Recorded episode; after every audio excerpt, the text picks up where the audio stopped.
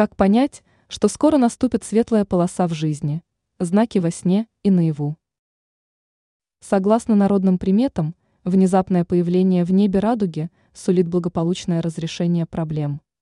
Рассказываем, какие еще знаки во сне и наяву предвещают светлую полосу в жизни. Как понять, что скоро наступит светлая полоса?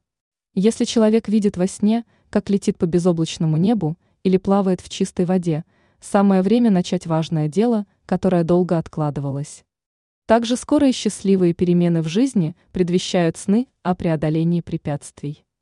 Наяву знаками, сулящими светлую полосу в жизни, могут быть редкие природные явления, такие как радуга.